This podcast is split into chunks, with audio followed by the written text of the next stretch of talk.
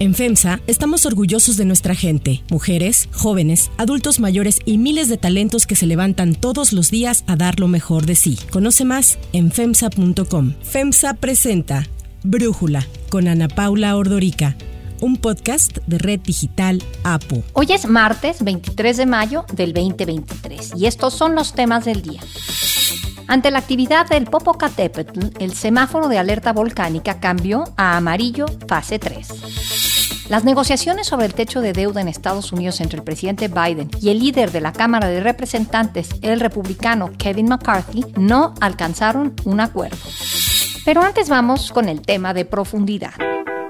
Se va a dar mucha confianza a los inversionistas, los que invierten en empresas en acciones en el mercado financiero van a tener aseguradas esas inversiones y van a obtener buenos rendimientos. ¿Por qué digo esto? Porque va a haber un auténtico Estado de Derecho. No van a haber expropiaciones, actos arbitrarios, en noviembre del 2018, a unas semanas de tomar posesión como presidente de México, Andrés Manuel López Obrador aseguraba que durante su gobierno las empresas que se encuentran en México gozarían de total certeza jurídica y de Estado de Derecho. Esto no se ha cumplido. A lo largo de su administración, el presidente López Obrador ha abierto varios frentes con empresas de diferentes sectores, tanto nacionales como extranjeros. El capítulo más reciente ocurrió el viernes 19 de mayo, cuando se dio a conocer que el gobierno declaró de utilidad pública y ordenó la ocupación temporal por parte de elementos de la Marina de tres tramos de ferrocarril que suman 120 kilómetros en el estado de Veracruz, cuya concesión fue otorgada a Grupo México desde 1998. Tras esta decisión, la compañía, propiedad de Germán Larrea, a quien se le ha visto constantemente visitar Palacio Nacional en los últimos días, señaló que continúa analizando los alcances del decreto de ocupación a fin de determinar las acciones que debe emprender. Esta tensa situación desató críticas entre la iniciativa privada, que expresó su profunda inquietud por los efectos negativos que este tipo de decisiones provocan en la confianza de invertir en México y de generar empleos en un momento de grandes oportunidades. Sin embargo, el presidente Andrés Manuel López Obrador aseguró que las acciones tomadas para declarar la utilidad pública, la conservación y prestación del servicio público de transporte ferroviario, así como su uso, aprovechamiento, operación, explotación y demás mejoras en los tramos de las líneas aseguradas por la Marina, no son ilegales y se encuentran dentro de lo establecido por la ley, ya que no se trató de una expropiación, sino de una recuperación de concesión porque las vías férreas pertenecen a la nación. ¿Cómo no va a ser de seguridad nacional? De Coatzacoalcos a Salina Cruz, que es de puerto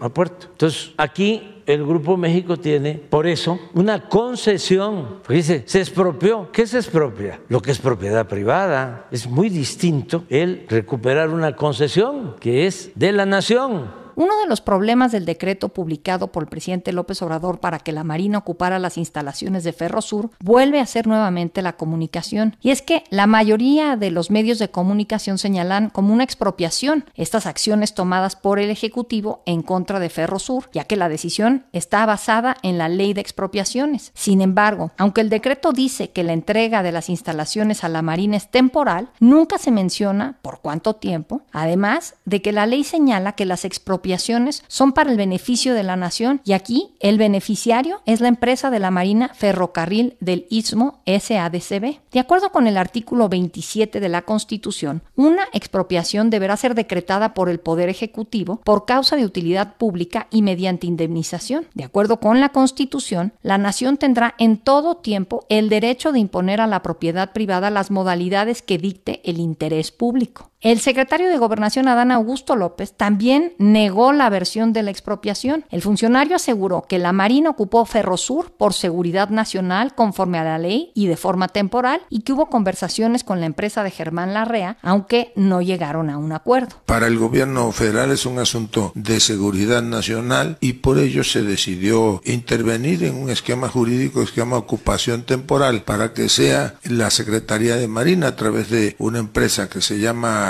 concesionaria del Istmo de Tehuantepec o algo así pueda operar ya en la totalidad todo el corredor transísmico. Pero eso pues forma parte de un esquema legal que, del que el gobierno este, federal dispone y en ese sentido se El presidente asegura que durante meses se buscó negociar con Grupo México para que devolvieran la concesión de la vía férrea al Estado No obstante, la empresa solo concedía al gobierno el derecho de paso por estos tramos. Estas negociaciones también fueron reconocidas por la empresa, aunque en su comunicado señaló que fue el gobierno quien rompió el diálogo. El mandatario federal aseguró que las conversaciones con Grupo México ya estaban avanzadas, pero acusó que se dejaron mal aconsejar porque querían que se les pagaran 9 mil 500 millones de pesos. Entonces le pedí al secretario de Gobernación, porque desayunamos, él y el secretario de Hacienda y el secretario de Gobernación. Yo no sé, vuelvo a que los abogados o asesores expertos mal aconsejan y vienen con una propuesta de que querían que les pagáramos 9.500 millones de pesos. Pues así ya no se puede.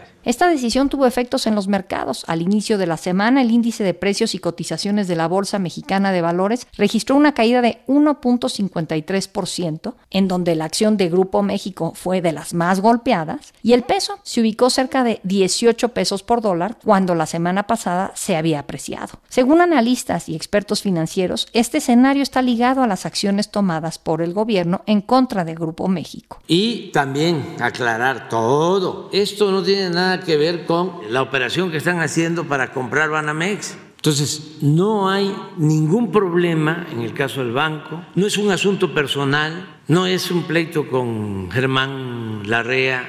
De acuerdo con ambas partes, las negociaciones continuarán y esperan que lleguen a buen término. El análisis.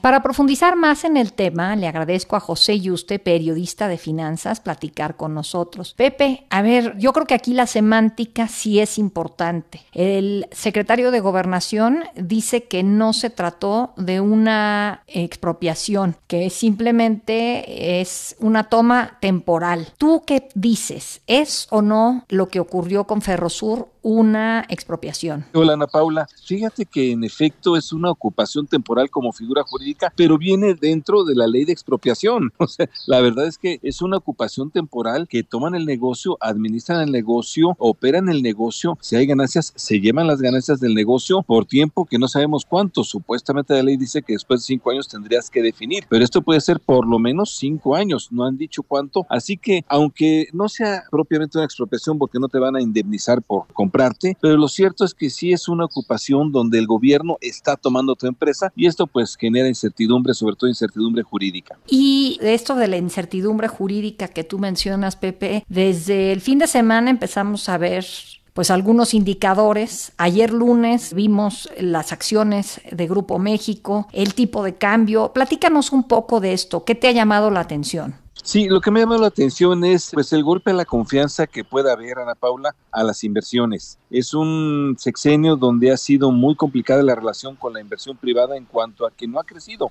Nosotros vemos el indicador clave que es la inversión fija bruta y en la inversión fija bruta pues es prácticamente incluso todavía un poco menor a la de 2018. Quiere decir que no ha invertido el sector privado lo que se esperaría. Eso además nos explica el bajo crecimiento. Y entonces, ¿por qué no invierte el sector privado? ¿Por qué no invierten los empresarios? Porque no hay certeza, no hay esta, lo que comentábamos, no hay esta certidumbre jurídica. ¿Cómo empezó a caer la, certidumbre jurídica? Pues empezó a caer cuando vino precisamente echar para abajo el aeropuerto de Texcoco, una inversión de 12 mil millones de dólares, pues obviamente con esto se cae la certeza de si te van a respetar o no tu inversión. Y esto, más allá de lo que tú puedas eh, tener de opinión del empresario Germán Larrea, esto te genera también incertidumbre jurídica de que cualquier entonces concesión la puede tomar el gobierno, porque es en efecto lo que están haciendo. ¿Cómo se va a utilizar estos términos de utilidad pública y seguridad nacional? ¿Hasta dónde los van a utilizar? Vaya, es quinto año de gobierno y lo están haciendo, entonces pues sí te genera esta incertidumbre para finalizar que afecta a la inversión privada. Ahora, todos los gobiernos democráticos pueden expropiar. Creo que el tema está en los cómo,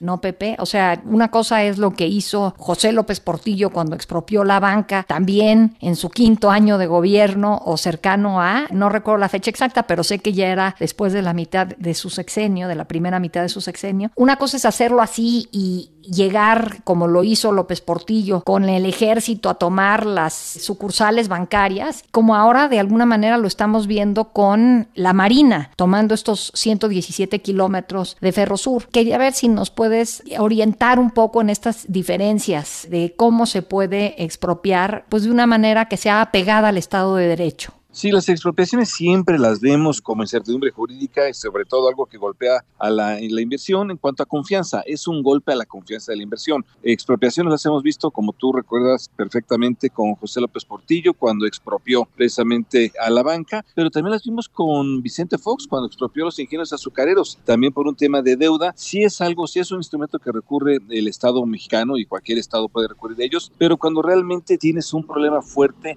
de deuda, un problema fuerte financiero, en el caso incluso de la banca, sin, sin ponernos a discutir exactamente, había un problema fuerte financiero del país, en efecto de balanza de pagos, incluso le achacaban a la banca en ese momento la sede de capitales, más allá de si estuvo bien o mal. En el caso de los ingenios azucareros de Vicente Fox, fue un tema de enorme deuda que tenía que hacerse cargo el gobierno, le salía más fácil hacerse cargo, pero en esta ocasión es un proyecto, porque es un proyecto que todavía no está arrancando, que es para que te den un acceso de vía en el cual tú todavía no tienes trenes, entonces sí llama la atención. Y todo lo, y entonces sí te dice que un poco que el tema con el presidente López Obrador es que las obras insignias son la clave que trae él y las obras insignias son las, que considera de seguridad nacional y por las cuales pues puede llegar a expropiar e incluso pues, con esto este decreto de la semana pasada te puede decir que pues no va a haber información porque es un tema de seguridad nacional. Es entonces la clave con el presidente López son sus obras insignias y llama la atención Ana Paula que lo haga en el quinto año de gobierno cuando se supone que los presidentes ya van bajando un poco su poderío, van cediendo ya a los candidatos presidenciales. Aquí al contrario, aquí como que lo subió. Sí, ahora la REA vimos que la semana pasada estuvo visitando al presidente en su palacio, en Palacio Nacional. Entiendo que fueron dos veces. Se estaba hablando de la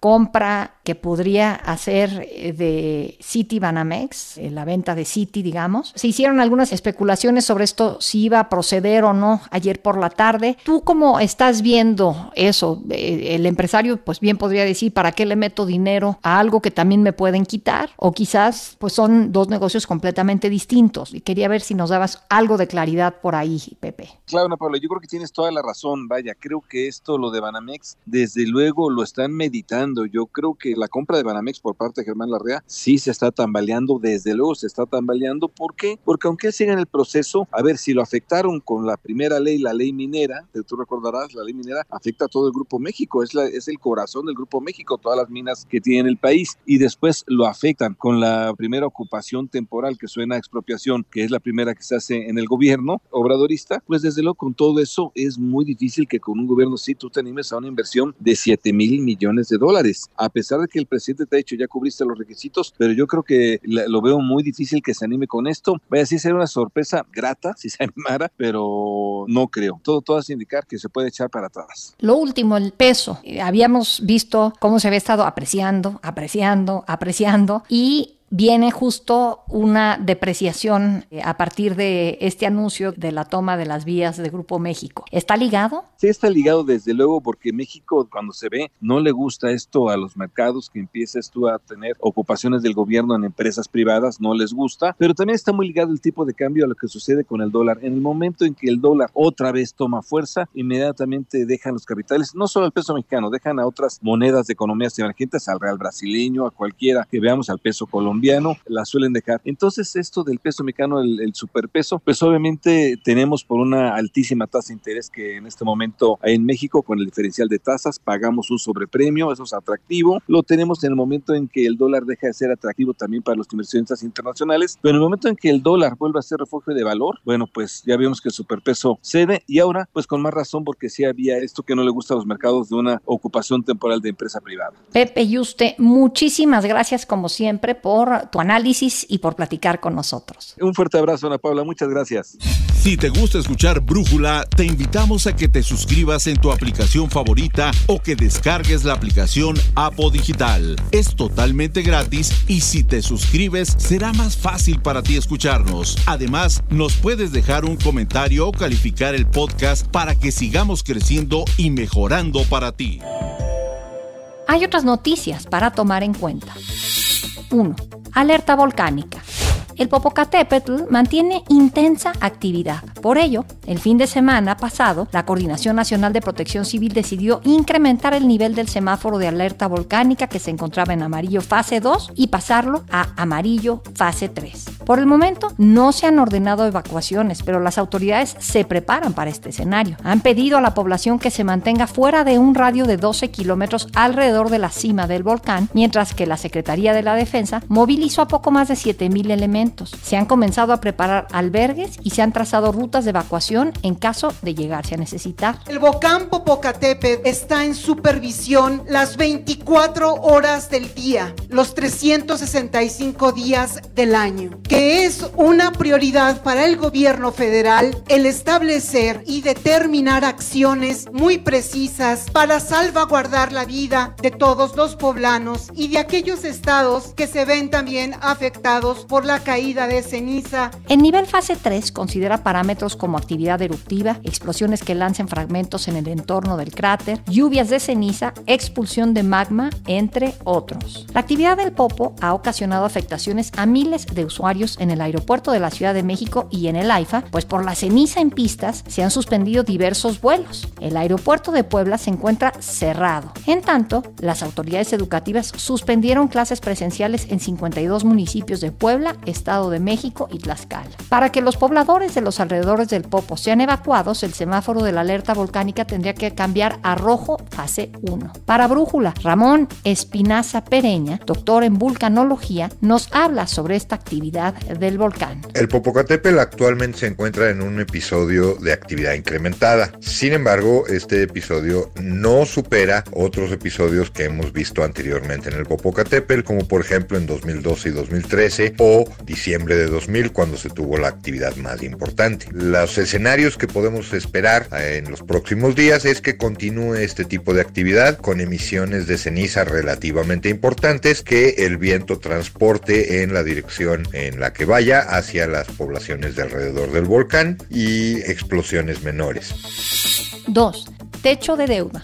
El presidente Joe Biden regresó de Japón anticipadamente, en donde participó en la cumbre del G7, con el fin de atender personalmente las negociaciones de un acuerdo con los republicanos para evitar que su gobierno caiga en default. Biden se reunió ayer con el líder de la Cámara de Representantes, con Kevin McCarthy, quien dijo que no se alcanzó ningún acuerdo y adelantó que las negociaciones se extenderán. I felt we had a productive uh, discussion. We don't have an agreement yet, but I, I did feel the discussion was productive in areas that we have differences of opinion. We're going to have the staffs continue to get back together and uh, work on base some of the things that we had talked about. So. El encuentro entre Biden y McCarthy era visto como vital para evitar una inminente crisis de la deuda que podría darse a partir del próximo primero de junio, fecha en que el gobierno podría quedarse sin recursos para pagar sus obligaciones financieras, algo que nunca ha ocurrido en la historia. Previo a la reunión, McCarthy culpó a los demócratas de la situación que tiene el gobierno federal a nueve días de quedarse sin fondos. You're 10 days out. Are in this problem because when the Democrats took the overall majority just a few years ago, they spent $6 trillion. That brought us inflation.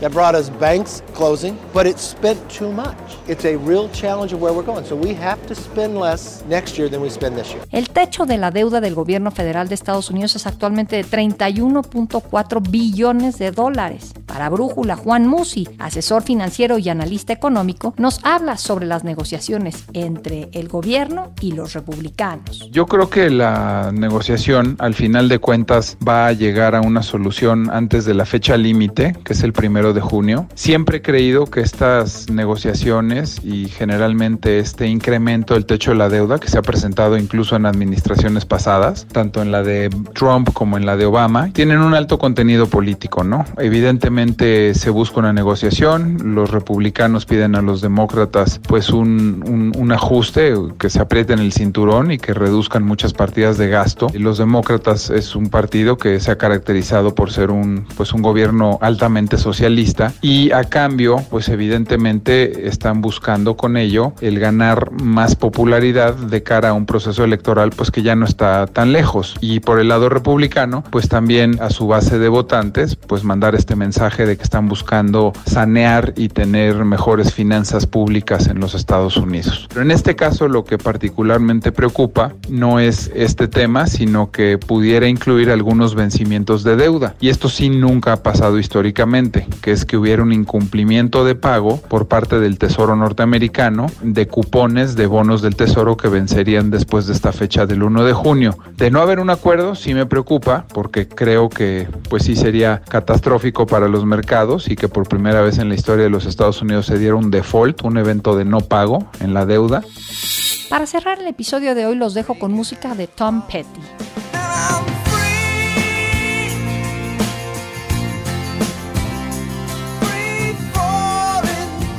El 23 de mayo de 1979, tras una disputa con su compañía discográfica, el cantante Tom Petty se vio obligado a declararse en bancarrota por una deuda de 575 mil dólares. Este sería el inicio de una larga batalla con Shelter Records para cancelar su contrato discográfico. Thomas Earl Petty fue un músico, cantante, compositor, productor y multiinstrumentista estadounidense conocido por su trabajo al frente del grupo Tom Petty and the Heartbreakers. La revista Rolling Stone lo reconoció en su lista de los 100 mejores artistas de todos los tiempos.